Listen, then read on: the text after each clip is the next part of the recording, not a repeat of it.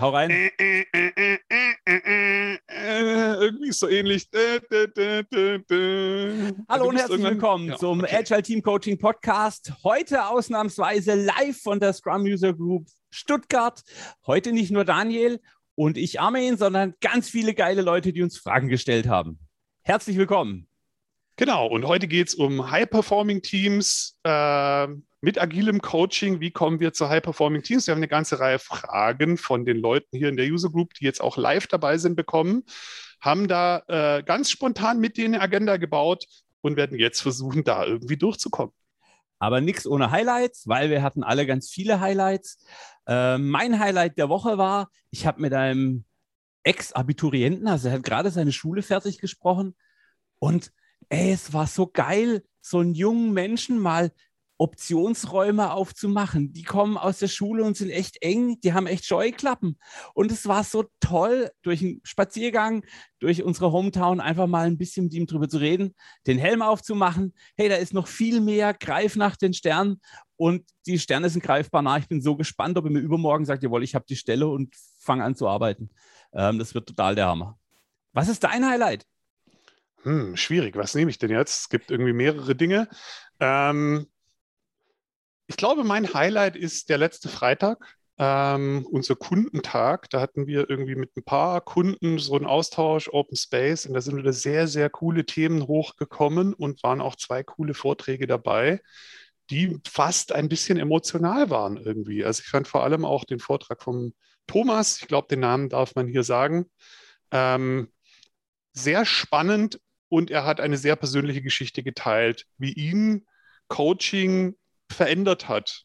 Und das war sehr, sehr offen und sehr ja, emotional und äh, viel Dankbarkeit dabei und so. Das war richtig cool. Das war ein schöner Abschluss der Woche. Das ist mein Highlight. Cool. So, wir haben äh, circa, ich schätze jetzt mal 30 Teilnehmer hier, die haben eine, eine Liste von Themen gesammelt, wir haben die gewotet und gehen die jetzt einfach von oben nach unten durch. Ähm, eins der Themen, die auf der Liste standen, äh, war die Roadmap-Methode von mir. Ähm, für alle, die jetzt live mitmachen wollen, ihr braucht irgendwas zum Schreiben, einen Stift und ein Stück Papier. Ähm, alle, die später die Aufnahme hören, können jetzt Pause-Taste drücken. Alle anderen müssen jetzt halt schnell sein, das ist mir egal. ähm, ihr nehmt ungefähr die Mitte des Papiers, macht einen Strich von links nach rechts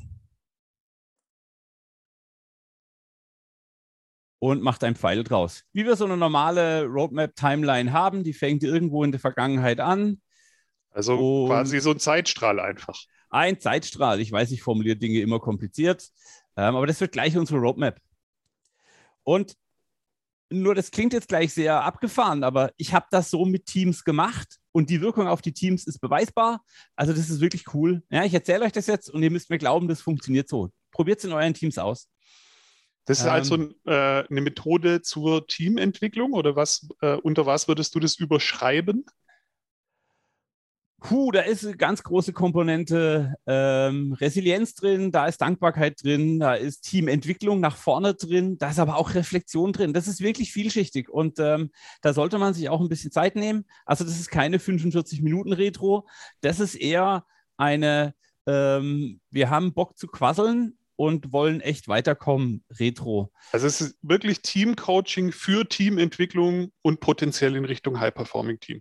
Exakt. Okay, Ähm, ich kenne viele Teams, die daraus den nächsten Schritt abgeleitet haben. Die waren in ihrem, ihrem Setting. Ähm, eine der Fragen auf dem Board ist auch, hey, ich habe ein Team und es steht irgendwie still. Äh, was kann ich denn mit dem tun?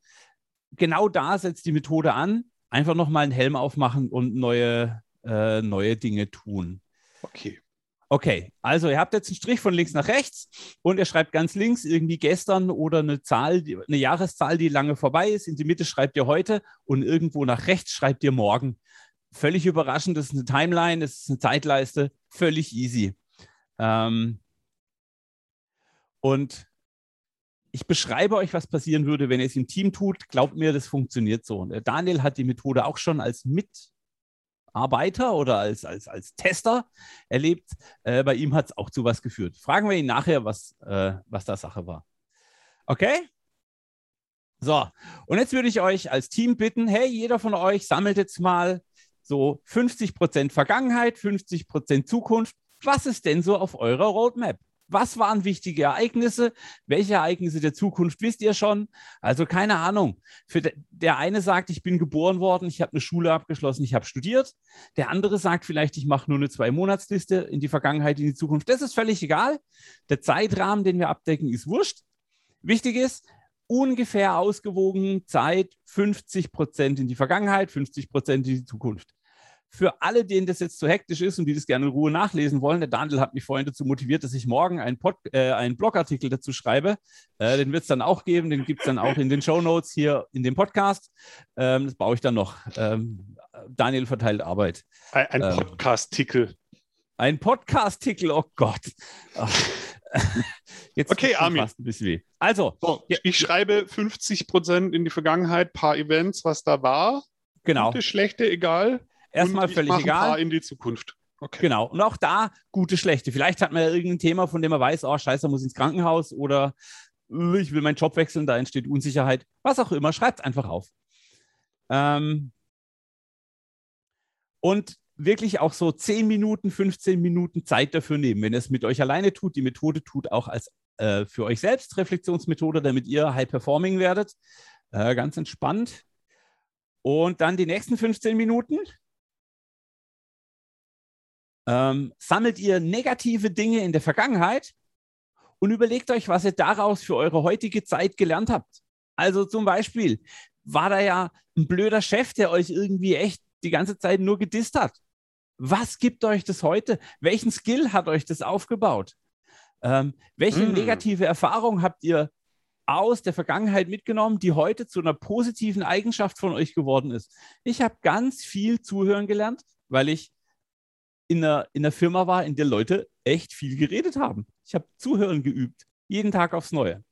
Also ich nehme jetzt die Sachen, die ich quasi in die Vergangenheit geschrieben habe, die Events, positive, äh, negative und mache jetzt einen zweiten Überflug drüber und schreibe dazu, äh, welchen Skill, welches Talent, welche Ressource hat mir das gegeben. Genau. Eure Vergangenheit cool. hat euch ja lauter Dinge geschenkt. Und die können wir jetzt ja mal bewusst wahrnehmen. Also nicht alles war nur schlecht. Ja, also und wenn man vielleicht sagt, hey, mh, hm, ich habe aber ganz viel Schlechtes, das, auch das hat euch was gegeben, weil es hat euch zäh gemacht, das hat euch Durchhaltevermögen gegeben. Was auch immer es sein mag. Ganz egal, es ist eure Timeline. Ja, da gibt es kein falsch und kein richtig, sondern geht mal bewusst in die Perspektive zu sagen, ich atme ein, ich nehme mir zehn Minuten Zeit dafür und sage, hey, das habe ich damals echt scheiße gefunden, aber was habe ich denn da gelernt? Welche wichtige Erkenntnis habe ich da gewonnen? Das ist cool. Ich habe dazu gleich mal eine Frage, Armin. Also okay. äh, kannst du was dazu sagen, wie deine Erfahrung ist? Also da muss ein Team ja schon ganz schön was können, sozusagen, um aus quasi auch negativen Sachen dann wiederum was Positives für die Zukunft. Also was habe ich gelernt? Was, was kann ich da Positives rausziehen? Dafür, da gehört ja einiges dazu, quasi das zu können. Kannst du da, wie ist da deine Erfahrung? Da, darf ich die zurückstellen, weil du spoilerst gerade einen der Haupteffekte am Ende. Aber ich komme dahin, ganz versprochen, wenn ich nicht dahin komme, ähm, stell mir die Frage einfach nochmal, okay? Sorry. Okay. Ähm, ich mag noch nicht spoilern, ich komme da gleich hin. Ähm, so, jetzt nehmen wir mal, also ihr habt jetzt wieder 15 Minuten über die Vergangenheit und das, was es euch hilft. Und ihr sammelt jetzt Eigenschaften, die ihr dabei habt. Ihr habt jetzt, euch ist jetzt also klar geworden, dass ganz viele negative Events aus der Vergangenheit eigentlich auch eine tolle Lehre dabei hatten. Da war in dem Geschenkpaket waren immer auch Dinge, die heute noch sinnvoll sind. Ja. Ähm, und jetzt gucken wir mal in die Zukunft. Und es ist evolutionär gut für uns, dass wir die Probleme sehen. Wir unterhalten uns also erstmal über die Fallstricke, über die äh, Gletscherspalten, über all die Dinge, die uns gefährden. Das ist gut für uns, damit wir überleben. Aber jetzt lenken wir den Fokus auf die Chancen, die da drin sind. Wo sind die schönen Ausblicke? Wo sind die Menschen, denen wir begegnen können? Wo sind die Gespräche, die da toll sind? Wo sind die Herausforderungen, die wir schaffen werden mhm. in die Zukunft? Auch da wieder mal so 10, 15 Minuten hingehen, jeder im Team, wenn man es im Team schafft, das auch gemeinsam zu tun, auf irgendeinem Tool, auf einem Miro-Board oder so, das ist der Hammer. Jetzt, ähm, jetzt wünsche ich mir eigentlich meine Zukunft, oder? Also jetzt wünsche ich mir, was soll, was wäre cool, wenn es passiert. Auf was steuere ich zu? Und wünschen ist so esoterisch. Ich glaube, wenn wir aktiv die Chancen sehen, das ist weniger als wünschen. Das ist realistischer. Die Chancen, da müssen wir einfach ein bisschen was tun, damit wir da hinkommen. Wünschen kann ich mir, dass ich übermorgen äh, der Weihnachtsmann bin. Das ist aber nicht was, was für mich in, Reich, in Erreichbarkeit ist, aber eine Chance ist, hey, ich kann meinen Job verändern. Eine Chance ist, ich treffe neue Leute oder ich bin live in einem Podcast dabei, was ich vor zwei Monaten noch nicht mal geträumt hätte. Wäre eine Möglichkeit. Okay? So, und der letzte Durchlauf. Und der ist jetzt alleine ein bisschen schwierig. Er funktioniert auch alleine, aber der funktioniert im Team total Bombe. Also Ausgangslage. Wir haben erst die Roadmap gemacht und waren so zufrieden. Das ist die Lebensroadmap. Das war der Durchlauf 1. Roadmap Teil 2. Wir haben die Talente und Dinge, die uns aus der Vergangenheit helfen, mit in die Gegenwart gebracht. Ich habe die jetzt auch dabei. Ich habe mich ausstaffiert. Meine Rüstung, ich bin besser gerüstet in die Zukunft. Ich gehe mit dieser Rüstung in die Chancen der Zukunft und stelle mir jetzt die Frage, was kann ich da alles erreichen? Und jetzt nehme ich meine Chancen und zeige sie meinem Kollegen. Ich gehe ins Team und sage, hey Bernhard, wenn du diese Chancen siehst, welche Chancen siehst du da noch drin? Also zum Beispiel, wenn ich aufgeschrieben habe, hey, in der Zukunft werde ich vielleicht ein Buch schreiben. Vielleicht schreibt ja dann jemand dazu, hey, du machst nicht ein Buch, sondern du machst noch was anderes Tolles, Erfolgreiches. Oder ja. neben deinem Buchschreibeprojekt startest du einen erfolgreichen YouTube-Channel oder was auch immer es sein mag. Lasst eurer Kreativität keine Grenzen setzen. Seid verrückt, macht Dinge, die unmöglich sind es könnte sein, dass gerade jemand in dieser Gruppe ist, der irgendwann mal gesagt hat, hey, ich möchte im Ausland arbeiten, der ist heute in Shanghai und macht geilen Scheiß für einen großen internationalen Konzern. Ähm, genau die Methode haben wir da angewendet. Das ist total cool. Ihr werdet selbst überrascht von dem, was in eurer Zukunft für Chancen liegen, weil das Team für euch eure Chancen auffüllt. Um Bernhards Frage zu beantworten, was macht denn das mit dem Team? An welche Tage könnt ihr euch erinnern? Wann war euer Team am wirksamsten? Euer Team war in der Vergangenheit dann am wirksamsten, wenn es ein Problem lösen musste. Wenn das Rechenzentrum abbrennt. Ja. Wenn keine Ahnung, was Schlimmes passiert. Da kommt das Team zur Wirkung. Und wenn wir heute draufschauen und sagen, hey, dass wir da den Datenbank-Vollverlust gefixt haben, das war schon eine geile Nummer. Was haben wir daraus gelernt? Wir haben gelernt, zusammenzuarbeiten, wir haben gelernt, Fehlerkompetenz, wir haben gelernt, im Notfall richtig zu arbeiten und so weiter und so fort. All die Ressourcen kannst du mitnehmen. Und ihr erinnert euch an eine Zeit, in der es Büros gab.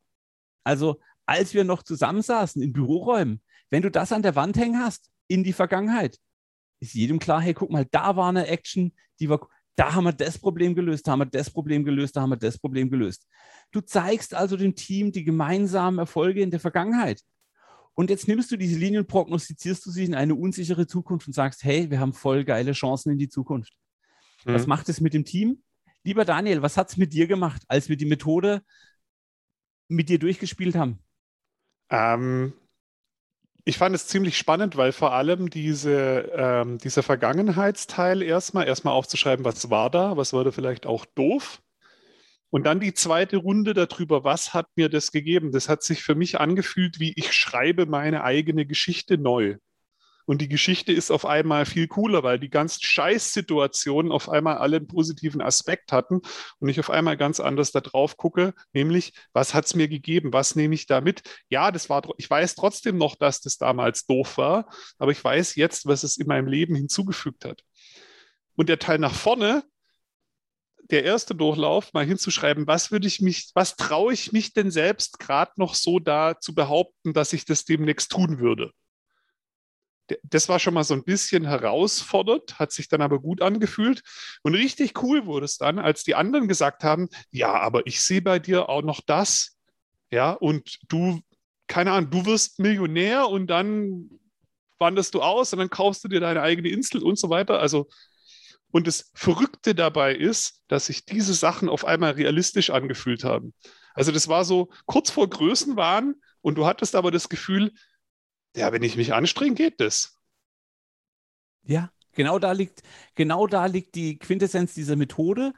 Und wenn man dann sagt, als Team, hey, wir können das schaffen, ihr seid alle wache Moderatoren, dann stellt man sich halt auch die Frage, okay, was kann ich tun, damit das Team dahin kommt? Jetzt sind da plötzlich attraktive Punkte und als Moderator muss ich nur noch die Frage stellen, was kann ich tun, damit ihr dahin kommt?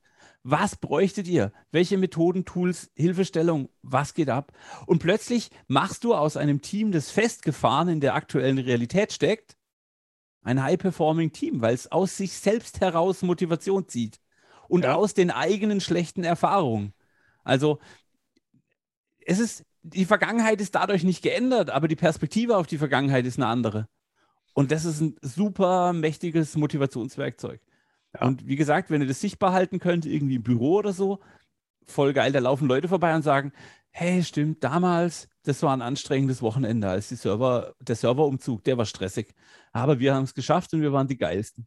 Also, kleine Geschichte von web.de damals. Ähm, wir haben eine frisch installierte äh, Rechenzentrumsinfrastruktur außer Betrieb nehmen müssen und den Dienst für 24 Stunden stilllegen, weil ein klitzekleiner Chip in der Klimasteuerungsanlage gesagt hat, ich mache es nicht mehr. Ähm, ich war Last Man Standing auf der Brücke. Ich habe ohne irgendwelche Vorstände oder Führungskräfte entschieden, dass wir alles runterfahren, denn sonst hätten wir alle User-Daten verloren.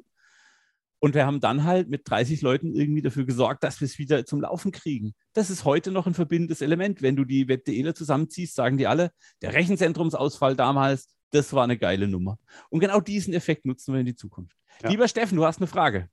Genau, ähm, vielleicht habe ich es nicht mitgekriegt am Anfang, vielleicht aber habt ihr es auch nicht gesagt. Ihr habt jetzt Beispiele gebracht aus persönlichen Kontexten, wird Millionär, wandert aus und auch ähm, aus dem Arbeits- oder Teamkontext. Würdet ihr empfehlen, wenn ihr das jetzt zum Beispiel mit einem Team, Scrum-Team, whatever, machen würdet, das auf diesen äh, Arbeitskontext zu beschränken?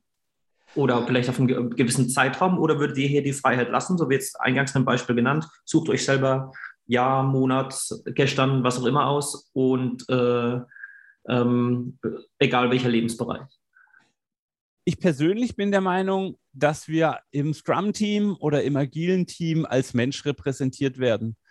Und äh, wenn mir mein Mitarbeiter sagt, dass er davon träumt, irgendwie einen Platz auf der Insel zu kriegen, dann kann ich da mitfühlen und ich finde es okay und ich werde ihn dabei unterstützen, dass er irgendwie auf die Insel kommt. Ähm, wenn, da, wenn, wenn ich die Stimmung vorher schaffen, also ich, ich muss vorher die Stimmung geschaffen haben, dass ich davon ausgehen kann, dass die Leute sich nicht gegenseitig irgendwie blamen oder irgendwie an die Karre fahren. Aber das merke ich vorher, das habe ich vorher vorbereitet in meiner Arbeit als Scrum Master. Ich persönlich ja. sage, die Methode ist je wirksamer, je persönlicher sie wird. Denn daraus zieht ja je, also der Daniel und ich haben auch schon spannende Momente gehabt, äh, Feedback-Workshops und über den reden wir 25 Mal und wir haben unterschiedliche Perspektiven auf die gleichen Dinge. Und genau deshalb möchte ich die Perspektive nicht vorher bewusst einschränken, denn dadurch würde ich Wahrheit erzeugen wollen. Und es geht nicht um Wahrheit, es geht um persönliche Wahrnehmung. Dass in dem Feedback-Workshop für mich das eine drin war und für Daniel das andere ist völlig okay. Es gibt kein richtig, es geht nur darum, welche Ressourcen schenkt es uns. Was genau. haben wir aus der Vergangenheit mitgenommen, was uns für die geile Zukunft hilft. Und wenn ich weiß, Armin will irgendwann in drei Jahren eigentlich auf die Insel auswandern, dann kann man das ja darauf beziehen, okay, was müssen wir jetzt als Team rausholen, ja, damit wir dahin, also damit wir gemeinsam die Grundlage schaffen, dass das für dich funktioniert, weil vielleicht ist das die Motivation, in dem Team nochmal richtig Gas zu geben, damit die Kohle nachher stimmt, damit es mit der Insel klappt. Das kann ja ein unheimlicher Motor, ein unheimlicher Antrieb werden. Aus, also aus diesem persönlichen Ziel kann eine Motivation werden, im Team nochmal richtig ranzuklotzen. Und der andere Weg ist auch erlaubt wenn ihr den nächsten Erfolg feiert und ich sage zu Daniel, hey Daniel, ganz ehrlich, das Team hier ist doch geiler als die Insel. Was macht denn das mit dem Team? Ja, also auch da findet Wertschätzung, ähm, Orientierung an geilen Dingen statt. Wir dürfen uns die Zeit nehmen, über das Geile im Leben nachzudenken. Aber jetzt bin ich schon fast wieder in meinem Positivitätsvortrag. Okay, Steffen, Frage beantwortet? Absolut, vielen Dank. Okay. Gibt es noch Fragen zur Roadmap? Sonst würde ich die zumachen. Es gibt keine Fragen. Okay. Dann. Armin, jetzt machen wir die Roadmap-Methode, haben ein Team zu High Performance gecoacht. Äh, wie ist es denn dann, wenn es High Performance ist? Also, wie ist denn ein High Performance-Team? Okay, spannende Frage. Ähm, ich habe ähm, äh, vor kurzem das Buch Würde von Gerald Hüther gelesen. Fantastisches Buch. Und der formuliert Würde als Anspruch. Ähm, will sagen, sobald ich irgendwas gut kann, ist es unter meiner Würde, also ist es nicht mehr meinem Anspruch konform, schlecht zu agieren. Ja? Und genau da fängt ein High-Performance-Team an. Ein High-Performance-Team möchte aus sich heraus getesteten Code fahren, möchte aus sich heraus Knowledge Sharing machen, möchte aus sich heraus bla bla bla bla bla. All die Dinge, die wir von einem geilen Team erwarten, macht das Team, weil es es braucht, einfach weil es unter der Würde des Teams wäre, es nicht mehr so zu machen. Das sind Profis. Das sind die geilen Jungs und Mädels, die einen Anspruch an sich selbst haben. Das ist ein High-Performance-Team. Ja, genau.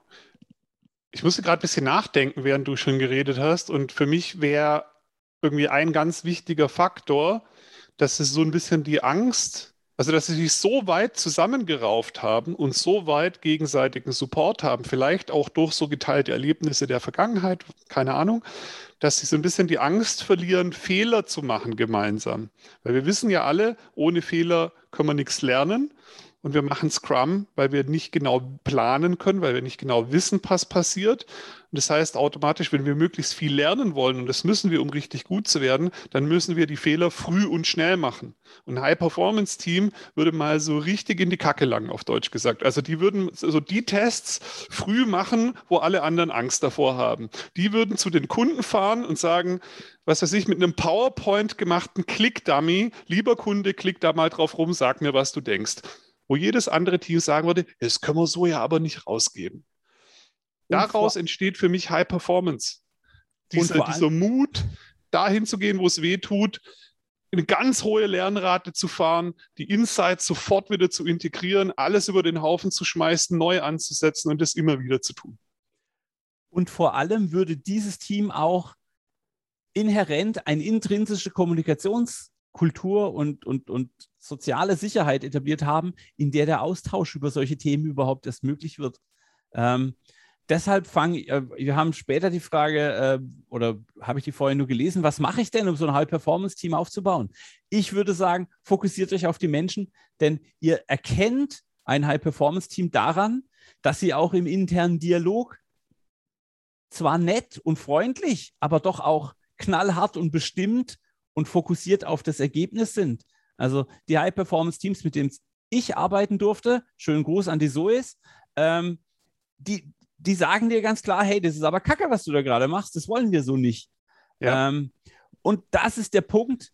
Und die sagen nicht, hey, das ist Kacke, du bist doof, sondern die trennen das. Die sagen, hey, ich mag dich, du bist der geilste Typ auf dem Planeten, aber das ist trotzdem Kacke.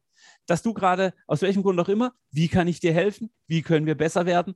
Und jetzt wächst das Team am eigenen Anspruch. Deshalb ist mir dieses Würdebild im Moment sehr, sehr, sehr wichtig.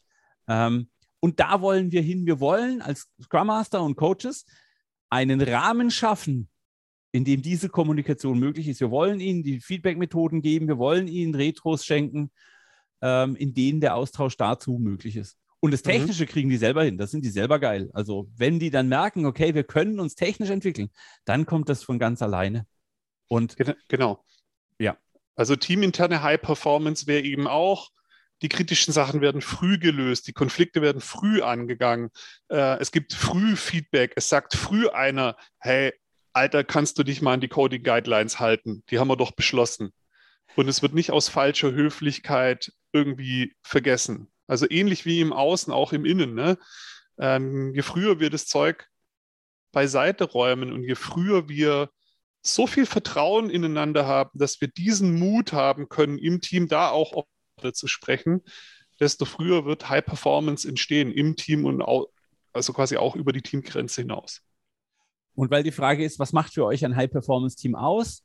Bei einem High Performance Team spielen die Rollen wenig, also eine, eine kleine Rolle. Haha, da spielen die Rollen keine Rolle.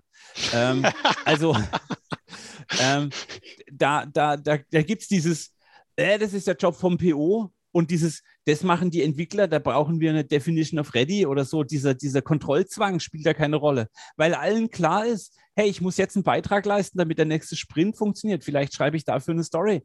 Oder, äh, keine Ahnung, ich muss das, das, Taskboard neu bauen. Ähm, das macht ein High-Performance-Team einfach nebenbei, weil es weiß, das ist die Grundlage, auf dem der Erfolg der Zukunft gründet. Und das ist halt schon ziemlich, ziemlich geil. Und deshalb auch immer wieder, liebe Scrum Master und Coaches, lasst die Leute das Zeug selber bauen, mit denen sie arbeiten, ähm, damit sie Ownership kriegen, damit sie sich identifizieren mit den Tools. Ähm, wer dazu Fragen hat, schreibt dem Roman Müller eine geile Mail. Der hat mit einer äh, Schreinerei echt ein geiles Board bauen lassen und die haben das auch selbst gemacht. Und der Roman ist zwar ein geiler Typ, aber so geil wäre es nicht geworden, wenn er es gebaut hätte. Ich glaube, da stimmt er mir zu. Ähm, ja, auch das ist eine geile Story. Und da merkt man, das ist jetzt ein High-Performance-Team, die haben was gebaut und sie haben es selbst gebaut. Und das ist Hammer. Stimmt's, Roman? Genau. Ah, da habe ich eine Frage. Ja. Heißt, heißt es, dass ein High-Performance-Team in einem, in einem äh, klassisch hierarchischen Unternehmen, Großkonzern gar nicht äh, möglich ist? Weil die Constraints äh, sind, wir müssen liefern, liefern, liefern und wir machen Scrum, weil das der Vorgesetzte gesagt hat. Wow, du siehst mich überrascht. Also ein High-Performance-Team macht genau eins, liefern, liefern, liefern. Also genau das, denn darauf gründen sie ja alles Feedback. Genau das braucht ein High-Performance-Team. Ein High-Performance-Team sitzt nicht im Elfenbeinturm und nagelt irgendwie komischen Scheiß zusammen, sondern ein High-Performance-Team weiß, was der Kunde braucht oder ist im Dialog mit dem Kunden, um genau das rauszufinden. Ähm, ich würde sogar sagen, weil jetzt gerade so, äh, also ich wollte noch zustimmen, Armin, so, hier ist der Roman, zu dem, du gerade gesagt hast, das wollte ich auf jeden Fall ja sagen. Und ich würde dazu sagen, ich finde ein High-Performance-Team, die liefern, liefern, liefern und das machen die halt nebenbei. Das ist kein Thema so, sondern es ist zwar der, die Kernaufgabe, aber das ist das, was nebenbei rauspurzelt. Effizient und, Effizienz und Effektivität für die Organisation. Und ja. Um, ja. Und ich glaube, im Konzern oder mit Hierarchie, das muss gar nicht zwingend ein großer Unterschied sein. Wo das Problem anfängt, ist, wenn der Konzern oder die Hierarchie, das Team zum Beispiel zu vorgegebenen Best Practices, euer Board muss so aussehen und euer, und ihr müsst das so und so umsetzen und so zwingt. Ja, ähm, weil dann bin ich nur noch Standardprozesserfüller, dann ist keine Kreativität mehr gefragt, dann kann ich genau die Sachen ähm, vor allem in einem komplexen Umfeld, wo es um Lernen geht, nicht mehr tun, die eigentlich das Lernen beschleunigen, die mich eigentlich zu der High Performance führen. Also ich darf so ein Team, wenn es sich mal so eingeschwungen hat, ähm, dass sie aus der Freiheit, die sie haben, was richtig Gutes machen, nicht in eine Zwangsjacke sperren. Damit nehme ich ihnen genau die Fähigkeit, aus der die High Performance entsteht. Und nur um das zu paraphrasieren, ich glaube, wir denken das Gleiche. Ähm, ich würde es als Identität formulieren. Wenn sich das Team gefunden hat, baut der, der Zweck des Teams, das Ziel des Teams eine Identität auf. Wir sind die, die, keine Ahnung was, bauen. So, wenn ich jetzt als Führungskraft oder Organisation immer wieder für wechselnde äh, äh, Richtungen sorge, dann verliert das Team die Identität. Das ist echt gefährlich, weil dann das Team quasi vor sich hin arbeitet. Und es gibt ganz unterschiedliche Dinge, die zu Identität mit einem Team führen. Und auch da muss ich aufpassen. Mal ist es die Besetzung, mal sind es die coolen Leute, die zusammenkommen, zu einer Identität führen, mal sind es die Leute, die ein bestimmtes Betriebssystem haben und ganz unterschiedlich, sehr facettenreich. Aber ich muss mir halt immer klar machen, was ist die Identität des Teams und die Identität führt dann zu einem gemeinsamen Wertesystem, zu einem gemeinsamen Anspruch, zu einem gemeinsamen und so weiter. Okay. Genau. Und die, die Identität eines High-Performance-Teams ist in der Regel, zumindest was ich erlebt habe, wir denken mit, wir gestalten mit. Und in dem Moment, wo die Hierarchie kommt und sagt, ach, das müsst ihr doch gar nicht wissen, hier sind die Requirements, einfach umsetzen, damit nehme ich ihnen diese Möglichkeit, das auszuleben. Das ist zumindest in dem Kontext Scrum, wenn es um Komplexität geht, um Innovation, um neue Wege gehen. Damit kann ich potenziell diese High Performance, diesen hohen, diese hohe Lernrate und dieses Team, was immer wieder neue Dinge rausfindet und quasi unvorherbare Sachen macht, die total begeisternd sind, kann ich damit komplett aushebeln mit so Zwangsjacken und mit müsst ihr nicht wissen und mit macht einfach das, was ich euch sage. Dann mache ich es kaputt. Ich schlage jetzt ein bisschen einen Bogen zum nächsten Thema. Ähm, Im Chat steht gerade, liefern ist die natürliche Folge vom High-Performing Team. Absolut. Warum? Weil es daraus Energie zieht. Also jede Lieferung sorgt dafür, dass das Team für sich wahrnimmt, hey, da entsteht Erfolg, wir sind auf dem richtigen Weg. Vielleicht liefern wir das Falsche und der Kunde ist noch nicht zufrieden. Das heißt aber nur, wir machen noch mal eine Iteration, bauen es anders, dieses Mal in Rot statt in Grün und los geht's. Der nächste Erfolg wartet auf uns. Ähm, und um die Überleitung zum nächsten Thema zu machen, ich habe nur Bremser im Team und jetzt? Ihr merkt, ähm, da, ist, da ist noch eine erhobene Hand vom André. Dann bin ich Packt ganz leise. André noch, bevor das Thema wechselt. Ja, danke. Also dann sollte man halt frühzeitig dafür sorgen und es eintüten, dass halt immer ein Kunde mit im Spiel ist, ja. Weil ähm, das ist bei uns nicht immer gegeben. Das ist so, weil wir sind ja auch noch in der Erfindungsphase. Jetzt haben wir gerade ein Projekt, wo wir das mit machen können oder ein Produkt. Armin und ich, wir haben schon mal telefoniert neulich und äh, genau. Und jetzt hat sich es äh, von der Konstellation so ergeben, dass wir jetzt irgendwie, der PO und ich und das Team, jetzt merchen wir in, in einen Bereich rein, wo wir jetzt wirklich sagen können, jetzt sind wir so ein Team, so ein Scrum-Team, ja. Das hat sich jetzt so gewandelt. Bin ich ganz froh drum. Ähm, jetzt ist nur noch nicht ganz klar, wen wir jetzt mit ins Boot nehmen, um, um auch diese Liefer, Lieferung entsprechend regelmäßig zu haben, dann zukünftig. Ne? Ja. Und jetzt, ähm, genau da passiert, passiert der Schritt zum High-Performance-Team. Man hat jetzt Leute zusammengenommen und die wollen in die gleiche Richtung. Wenn man jetzt noch den findet, dessen Feedback wertvoll für das Team ist, also, weil mein Chef kann nichts über die Qualität von Software sagen in den meisten Fällen. Ja, deshalb ist sein SR als Kunde Quatsch.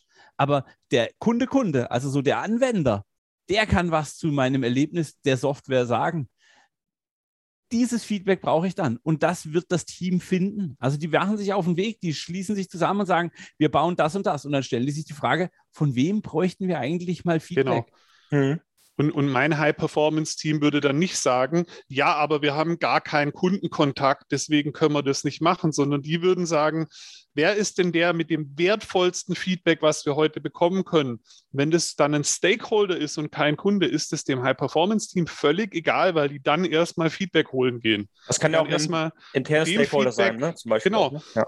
Die machen dann erstmal mit dem Feedback, was sie kriegen können, den nächsten Schritt. Mhm und versuchen das dann äh, auszubauen. Ja? Oder also, sie sagen dem Stakeholder, hey, bring uns bitte folgende Informationen ran. Das brauchen wir, damit wir den nächsten Schritt machen können. Also ähm, ein High-Performance-Team bleibt immer in, im Agieren. Das ist immer aktiv. Das geht nie in den, ja, jetzt warten wir mal ab, was die Vorgaben sind. Weil das funktioniert nicht. ja? Also das ist einfach, und das in allen Richtungen. Hey, wir stellen gerade fest, wir brauchen einen Scrum Master. Dann holt euch ein. Los geht's wir brauchen einen anderen PO, wir brauchen mehr POs, wir brauchen was auch immer. Ran damit. Das holt sich das Team. Dann habt ihr ein High-Performance-Team. Ja. Ja, cool. Dann mache ich jetzt die Frage zu, okay? Mach mal zu. Frage zu. Ähm, der, der, der, nächste Post-it ist, ähm, ich habe nur Bremser im Team und jetzt, ich glaube, ich habe es schon gesagt und ich wiederhole mich jetzt ganz drastisch, aber fangt an, klitzeklitzekleine Erfolge zu feiern jeder, also das Prinzip heißt Selbstwirksamkeitserfahrung. Äh, auf Wikipedia heißt es leider wirklich so. Ich nenne es kurz Selbstwirksamkeit. Wir wollen als soziale Wesen dafür sorgen, dass es unserer Umwelt, unseren Mitmenschen besser geht. Und wenn wir das Feedback kriegen, hey, das hast du gut gemacht, können wir gar nichts dagegen tun. Wir schütten Endorphine aus und sagen, hey, geil, ich habe heute was erreicht. Und wenn wir das immer wieder haben, werden wir quasi süchtig nach diesem Gefühl. Und das ist total okay für unsere Familie machen wir das, für unsere Teams machen wir das und jetzt machen wir es halt noch für den Kunden und die Organisation. Dafür muss die Organisation aber in der Lage sein, genau dieses Feedback zu geben und den Raum zu geben, Erfolge zu feiern. Was mache ich also mit Bremsern? Ich wertschätze ihr Bremsen. Also immer die gleiche Story. Ich habe die sicher schon 200 Mal erzählt. Es kommt jemand in mein Meeting, wir sind gerade alle am Reden und es kommt einer rein, reißt die Tür auf. Ich muss mich jetzt mal über keine Ahnung was aufregen. Die einzige Chance, diesen moderationsmäßig einzufangen, ist doch, ich nenne ihn jetzt mal Günther. Hoffentlich ist kein Günther da. Ähm, hey Günther, danke. Erklär uns bitte, was du Positives in Schilde führst mit diesem Einwand, den du hast. Wir hören dir fünf Minuten zu und danach schenkst du uns die volle Energie für unser Thema, okay? So kannst du Bremser einfangen. Frag sie, was ihre positive Absicht des Bremsens ist. Vielleicht sehen Sie ein Risiko. Vielleicht haben Sie Angst vor irgendwas. Vielleicht fehlt Ihnen was für den nächsten Schritt. Das ist total produktiv. Ja. Sie haben halt nur nie jemanden, der Ihnen zuhört. Deshalb bremsen Sie immer wieder. Und da müssen genau. wir weg von. Sie haben vielleicht auch wirklich eine positive Intention, wurden nur noch nie danach gefragt. Und dann gibt es eben auch Menschen, die bremsen, weil sie wirklich ganz viele schlechte Erfahrungen in der Vergangenheit gemacht haben. Und was wir da machen können, um die aus ihrem Bremsestatus rauszuholen, war eigentlich in der Roadmap schon drin. Die brauchen vielleicht mal diesen Rundflug mit diese, die, das, was sich heute für dich wie ein Trauma anfühlt, diese schlechten ähm, Erfahrungen der Vergangenheit. Was hat dir das denn Besonderes gegeben, mit dem du heute arbeiten kannst? So, und jetzt lass uns mal gucken, wie können wir genau das, was nur du hast, weil nur du die Erfahrung hast, als Team in der Zukunft einsetzen.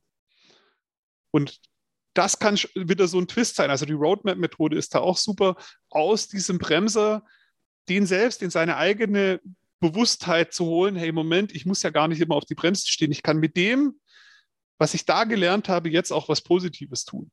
Es braucht manchmal ein bisschen, aber die, also in der Regel ähm, bremsen die Menschen nicht, weil sie einfach nichts Besseres zu tun haben oder so, sondern weil sie irgendeinen guten Grund haben.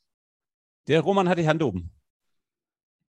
Ja, da ist mir was ähm, Spontanes eingefallen, nämlich ich glaube, Dave Snowden hat in seinem Sense-Making-Ansatz, das ganz viel ähm, Dropping ist, könnt ihr alles mal nachschauen, ähm, der geht davon aus, dass die Zyniker in einer Organisation, das sind oftmals die, äh, die, die, die korreliert oft mit dem, was wir als Bremsen bezeichnen, ähm, die sehr sarkastische Kommentare loslassen, dass die eigentlich die Geschichten erzählen, die relevant sind für die Veränderung, für die Zukunft.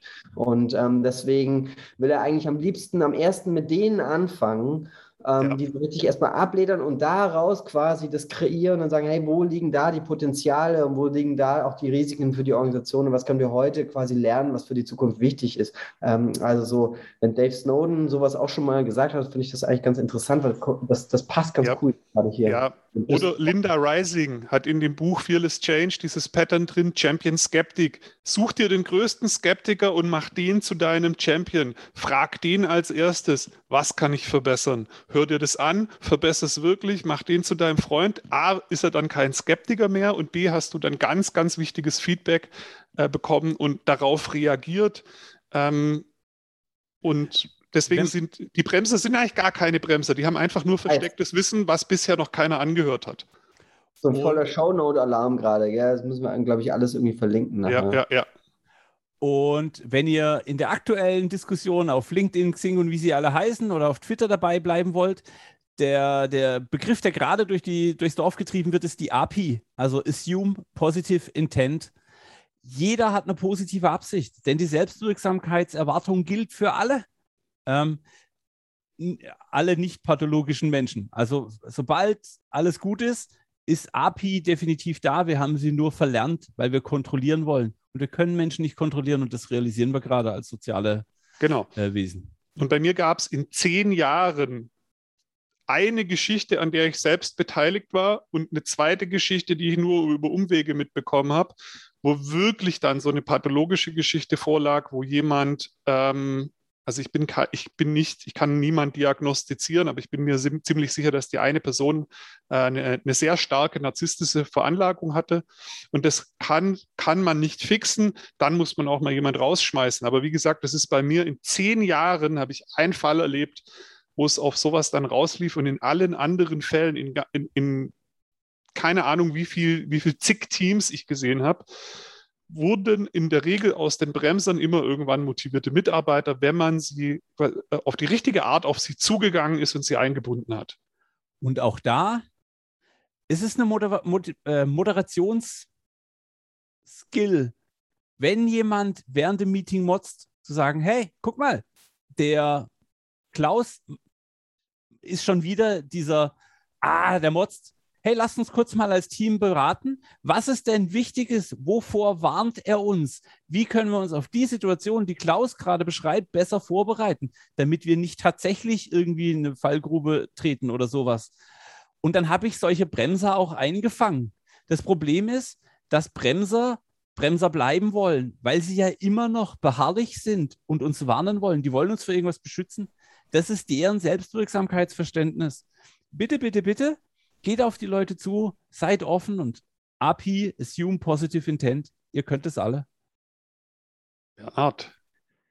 Ähm, ja, also hört sich total super an und ich bin total bei euch, überhaupt gar keine Frage, Punkt. Ähm, jetzt ist es allerdings so in der Realität, ähm, dass ja dann auch oftmals ein gewisser Zeitdruck mit dabei ist. Das ist schon mal vielleicht der Fehler im System, gar keine Frage. Ähm, von daher, das, also wie gesagt, hier so positiv rangehen und auf, auf Veränderung hoffen, beziehungsweise hinarbeiten, da reden wir halt auch immer über einen großen Zeitinvest. Also das kann man ja nicht verschweigen, sozusagen. Und also ich bin da total dabei, nur in der Realität, also ehrlich gesagt, ich habe es sehr oft anders erlebt, also dass eben die Zeit nicht da ist, das so dran zu arbeiten. Ja. Aber ich würde mal ganz gern noch einen Satz ganz kurz, nochmal den Bogen weiterspannen, weil die Karte kam von mir. Ich meine jetzt tatsächlich, es gibt ja mehrere Arten des Bremsens, ja. Also ich kann reingehen und sagen, ich bin also keine Ahnung, Skeptiker sein oder wie auch immer, worauf wir uns gerade konzentrieren. Aber es kann ja auch bremsen, kann ja auch sein, mit dem, was ihr vorher gesagt habt, ich bin jetzt eine Person, ich bin nicht so offen, ich kann nicht so gut Feedback geben, ich möchte vielleicht auch gar nicht so gut Feedback haben. So, mhm. ähm, ich, ich bin nicht so eine outgoing Personality, was weiß ich was also, und jetzt hört sich Bremsen negativ an, weil das sind ja total absolut legitime Eigenschaften, ähm, die man hat, um Gottes Willen, ja. Aber jetzt habt ihr vorher gesagt, ja, das ist Kern eines High-Performing Teams. Was mache ich denn da? Die Rolle des Scrum Masters und Agile Coach ist eine Führungsrolle. Führungsrolle heißt, ich gehe voran.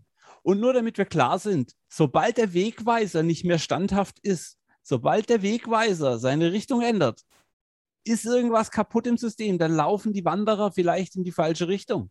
Der Wegweiser geht den Weg nicht. Er zeigt nur in die richtige Richtung. Was ich damit sagen will, ist, bezieht eure Position und ja, das kann lange dauern, bis diese Entwicklung passiert. Aber trotzdem steht der Agile Coach für irgendwas, was attraktiv ist. Und natürlich mache ich einem lauten Typ wie einem Daniel ein anderes. Wie macht man Feedback-Angebot? Als ich es vielleicht einem stillen Bernhard tue.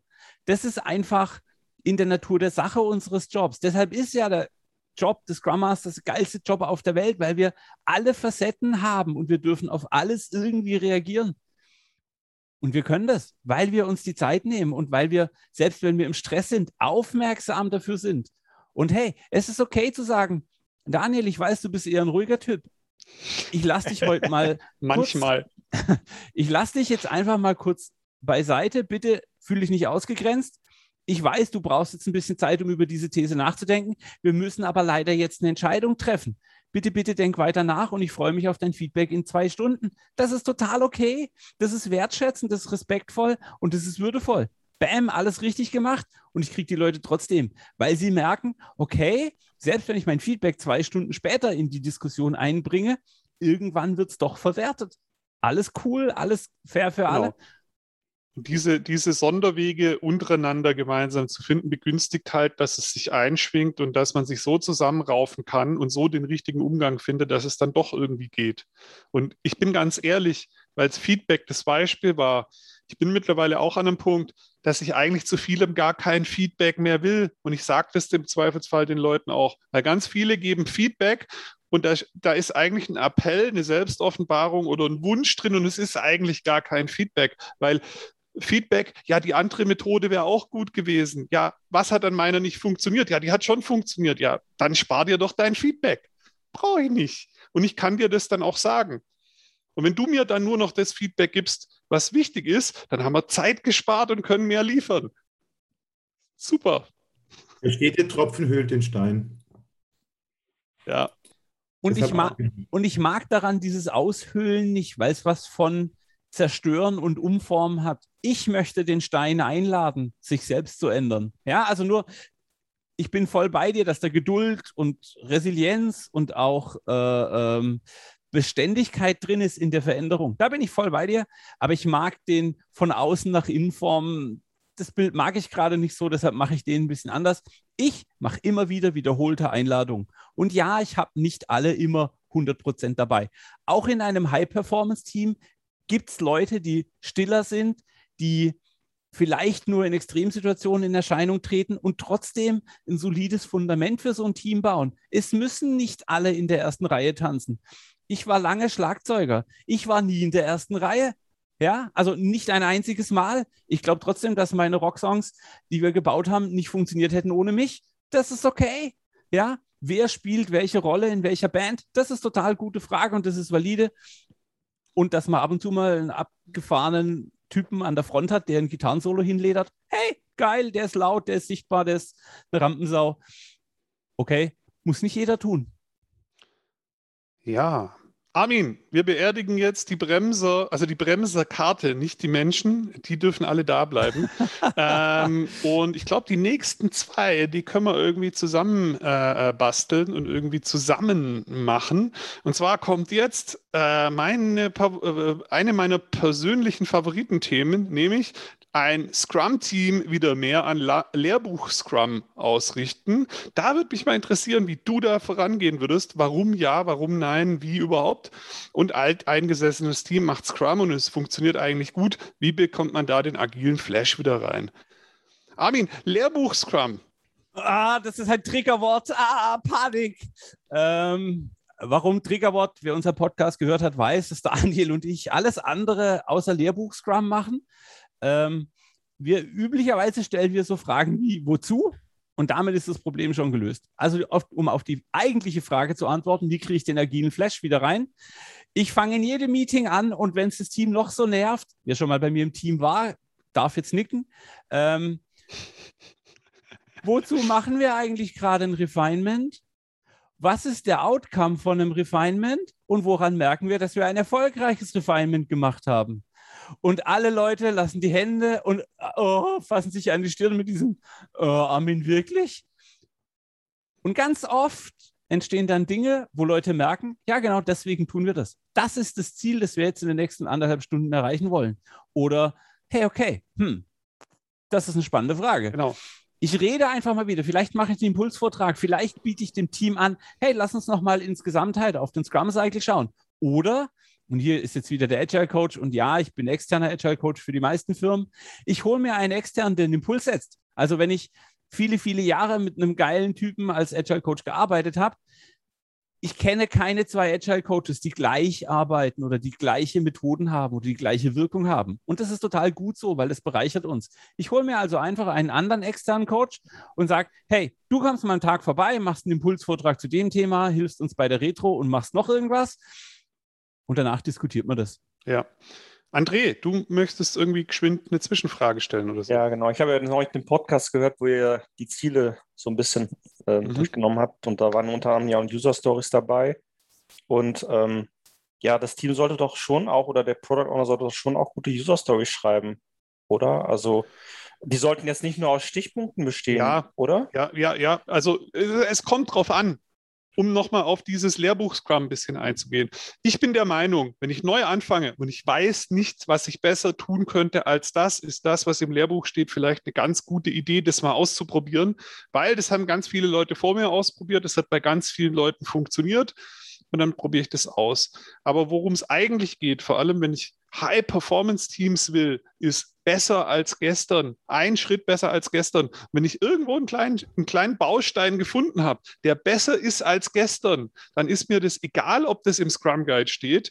Und wenn ich das nicht so machen würde, dann wird es nie einen neuen Scrum Guide geben. Woher kommen denn die Updates im Scrum Guide, wenn keiner über den Scrum Guide hinausgeht? Dann kriegen Ken Schwaber und Jeff Sutherland kein Feedback und können keinen neuen Scrum Guide schreiben. Und es muss also, ja zum Team passen auch. Genau. Und Lehrbuch Scrum ist hilfreich, um anzufangen, aber es ist kein Weg für High Performance. Ich kann, wenn sich mein Scrum die letzten acht Wochen nicht verändert hat, dann mache ich was falsch. Und nur um das ganz klar zu machen, wenn wir das, was der Daniel und ich heute erzählt haben, und ihr alle, ihr habt ja auch geile Geschichten erzählt und Fragen gestellt, wenn wir das alles aufschreiben würden, würden wir auf ungefähr, ich würde sagen, 30 DIN A4 Seiten kommen. Mindestens oder vielleicht sogar 100, weil Daniel und ich erzeugen halt Textmenge. Ähm, sorry dafür.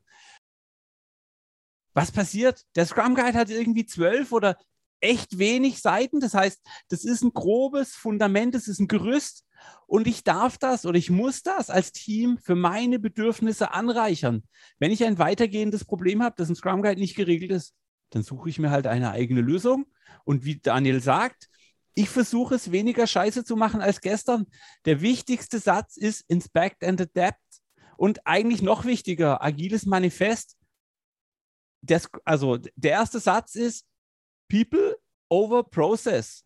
will sagen, der Prozess stellt sich selbst in Frage und stellt an dessen, an den ersten Platz die Interaktion von Menschen.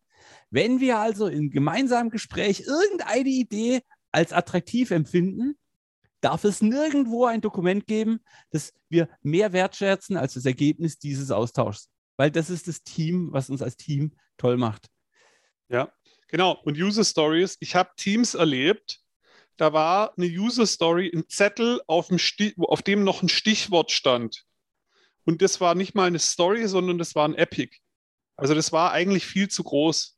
Das Team war aber so eingespielt und war schon so high performance, dass der PO einfach gesagt hat, Leute, ich erkläre euch mal in drei Sätzen, was ich mir hier so vorstelle. Es ist ein völlig neues Feature, völlig neue technische Domäne. Also wir müssen echt was ans Produkt ranflanschen. Ich weiß aber, dass ihr das eh viel besser versteht wie ich. Hier ist das Ding, macht mal ein User Story Mapping, sagt mir später, wie ihr es bauen werdet. Und hat das Team das selber klein gemacht, hat sich selber überlegt, wie sie es machen wollen, hat irgendwie das runtergemappt, runtergebrochen, kam zurück, hat gesagt, lieber PO, das wären die nächsten fünf Releases mit den und den Inhalten. Dann hat der PO gesagt, okay, die drei tauschen wir nochmal, den Rest finden finde ich cool, go for it.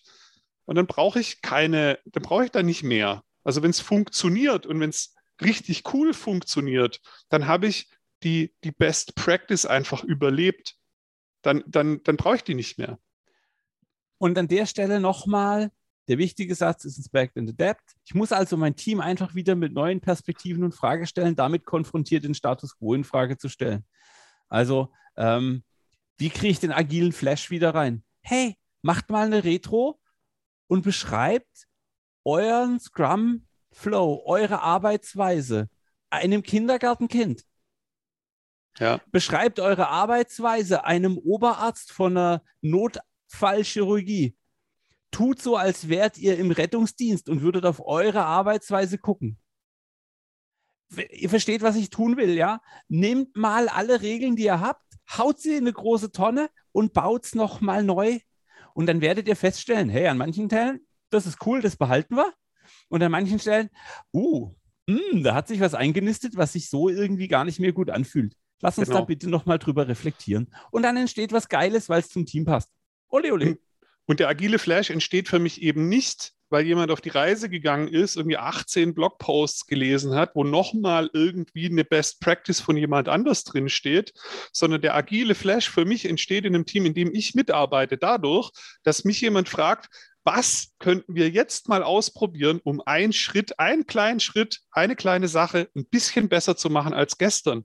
Und dann ist der Flash für mich selber nachzudenken, mit meinen Kollegen zu reden und so das klingt echt schräg, aber das könnte vielleicht funktionieren. Und für mich ist der Flash, das auszuprobieren und gucken, ob das geht. Und wenn es geht, dann flasht es mich noch mehr. Ja, und gerade wenn ich dann was rausfinde, was keiner so macht, ja, was nur hier in meinem Kontext funktioniert, da aber richtig gut. Und wenn ich mutig war, das ausprobiert habe und dann sehe, es geht auch noch. Daher kommt der agile Flash. Ein Schritt besser als gestern. Mit irgendwas eigenem im Notfall. Viel geiler, wie den tollen Blogpost von, vom Armin zu kopieren. Ja, man will sich. Sorry, Jan. Man und an der Stelle nochmal ganz klar, es hilft auch, klassische Methoden anzuwenden, wie ein Erfolgstracking. Woran merke ich, dass ich erfolgreich bin?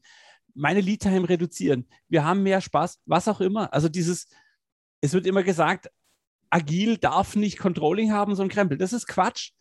Führt eure eigenen KPIs ein und merkt selbst, woran ihr Erfolg messt dann ist es cool. Also ähm, es geht im Agil nicht um jeder macht, was er will und keine Ahnung was, es muss alles hip und fancy sein. Quatsch. Baut ein System, in dem ihr sicher merkt, okay, wir gehen in die richtige Richtung. Weil Inspect ja. and Adapt, ihr müsst die Inspektionsecke haben, sonst lauft ihr blind in irgendeine Richtung. Genau. Für mich ist der, der agile Flash ist für mich das Gefühl, geil, ich habe das System gehackt. Ja, ich habe wieder so ein kleines Ding gefunden, was ich irgendwie verdrehen oder missbrauchen kann, um ein bisschen besser zu werden, um irgendwie, ich habe wieder den Hack gefunden, ja. Das ist viel geiler, wie wenn einer kommt und sagt, ja, das hättest du auch mit Lego machen können, können wir in der nächsten Retro mal machen, hat hier einer aufgeschrieben. Nee, der, der kranke Hack, der bei mir funktioniert, das ist der agile Flash. Okay, Ja, gerade am Anfang will man sich ja so ein bisschen an so einem Stab festhalten, irgendwie, um den Weg zu gehen, den andere gegangen sind. Völlig okay. Wenn ich nichts Besseres habe und es zufällig gerade gut passt, dann probiere ich das aus. Aber dann gehe ich nicht und suche nochmal das von jemand anders und nochmal das von jemand anders. Irgendwann gucke ich einfach mal selber, was fällt mir ein, liebes Team, was fällt uns ein? Was wäre denn ein verrückter Weg, das mal auszuprobieren? Wie können wir das in einer möglichst kurzen Zeit mit möglichst wenig Risiko einfach morgen mal testen? Und hier Wenn es dann funktioniert, dann wird das Team sagen, wow, hätten wir nie gedacht. Und dann haben sie Bock auf das nächste Experiment und auf das nächste. Je mehr Experimente sie machen, desto mehr lernen sie und daraus entsteht High Performance. Und nur um das nochmal ganz, ganz deutlich zu sagen, ich bin nicht gegen den Scrum Guide. Der ist toll, eben als Fundament. Aber ich mag eigene Lösungen mehr. Ich mag kreative Lösungen mehr. Ich mag Diskussionsergebnisse mehr. Ähm, genau wie People over Process. Ja, der Prozess muss auch sein. Das ist auch wichtig. Aber ich mag halt das Ergebnis aus einem Diskurs deutlich mehr, weil dann die Menschen was gebaut haben mit Herzblut und Liebe und Energie und Austausch. Hammer. Mhm. Und dann baut man ein Fundament für ein Team, weil es auch Identität stiftet. Armin, so langsam müssen wir, glaube ich, ein bisschen auch auf die Uhr gucken. Und ähm, da ist noch ein Ding, und das finde ich richtig cool als, als Frage. Äh, hat, glaube ich, der Roman geschrieben. Ich bin gerade irritiert, weil beim Roman immer Kara dran steht. Gerade kurz überlegt, woher das kommt, aber ist eigentlich klar, sie sitzt daneben. Ähm, hier steht, ähm, was ist der hottest Shit aus eurer Sicht? Also im agilen Kontext wahrscheinlich High-Performance-Teams und so weiter, Teamentwicklung, Coaching. Was ist der hottest Shit, Armin? Wow, was eine mächtige Frage. Äh, der hottest Shit, ähm, der hottest Shit ist Community. Ähm, äh, ich habe von ganz vielen, also, okay, sorry, ich muss, jetzt muss ich einen Vortrag halten. Tut mir leid, ihr, ihr hattet die Wahl. Äh, Völlig überraschend übrigens. Vergesst den Timeframe, es ist vorbei. Wir werden alle sterben. äh, es gibt. No, noch nicht beim letzten Thema. Ich versuche es zu vermeiden. Ähm, Arnold Schwarzenegger hat so eine äh, Highschool-Rede gehalten und er sagt: Hey, ich werde oft als Self-Made Man bezeichnet. Und dann, und dann führt er Beispiele an, wo er mit nichts nach Amerika gegangen ist, nur mit seinem buchstäblich, er beschreibt es nur mit seinem Körper, einer Unterhose und einer Trainingshose. Damit ist er ins Gym und dann haben ihm Leute Essen, Wohnung und alles Mögliche gegeben. Und auch wir sind heute in der, also die Community macht uns alle gegenseitig größer. Diese Scrum User Group hier und all die anderen Scrum User Groups, die es gibt, alle Coach Camps, die sorgen dafür, dass wir voneinander, miteinander, füreinander lernen und das ist the hottest shit. Es ist jetzt ein bisschen Corona-bedingt ein wenig anders und die Community wird es locker aushalten. Wir sehen heute Abend viele geile Fragen. Wir können aktiv miteinander lernen. Und das ist das, wo ich sage, das ist the hottest shit. Deshalb arbeite ich agil, weil ich weiß, ich bin in einem Netzwerk von lauter spannenden, interessierten, energiereichen, offenen Leuten. Punkt. Genau. Für mich ist der hottest Shit die ganz einfachen Dinge, die Basics. Ja, ähm, ich, ich, ähm, weil wir auch immer so anderes Zeug aus, aus äh, zum Beispiel aus Karate oder so benutzen wie Shuhari. Ich finde es ganz witzig. Im, der schwarze Gürtel im Karate steht für ausreichend in den Grundlagen trainiert. Ja, und der absolute Supermeister im Karate, der ist nicht der, der verrückt rumwirbelt und die verrücktesten Moves macht. Das ist der, der ganz entspannt dasteht, wartet, bis der andere näher kommt und den mit einem Punch umnockt. Ja, der, der die Basics am besten kann, gewinnt. Und das ist in ganz vielen Fällen in meinem Leben. Ich habe den Hype-Cycle durch so hier ähm, die kompliziertesten Methoden mit Glitzer und Lego, alles gemacht, war auch eine spannende Zeit. Aber wenn ich jetzt meine Moderation angucke, dann sind es immer die drei gleichen Basic-Methoden. Ich stelle immer die drei gleichen Fragen in neuen Kombinationen und es funktioniert einfach richtig gut. Und das ist der hottest Shit, diese Basics zu finden und die quasi an denen zu fallen, die noch besser zu machen, die noch besser drauf zu haben. Ähm, das ist, das ist mein hottest Shit. Cool. Wenn gibt es noch Fragen?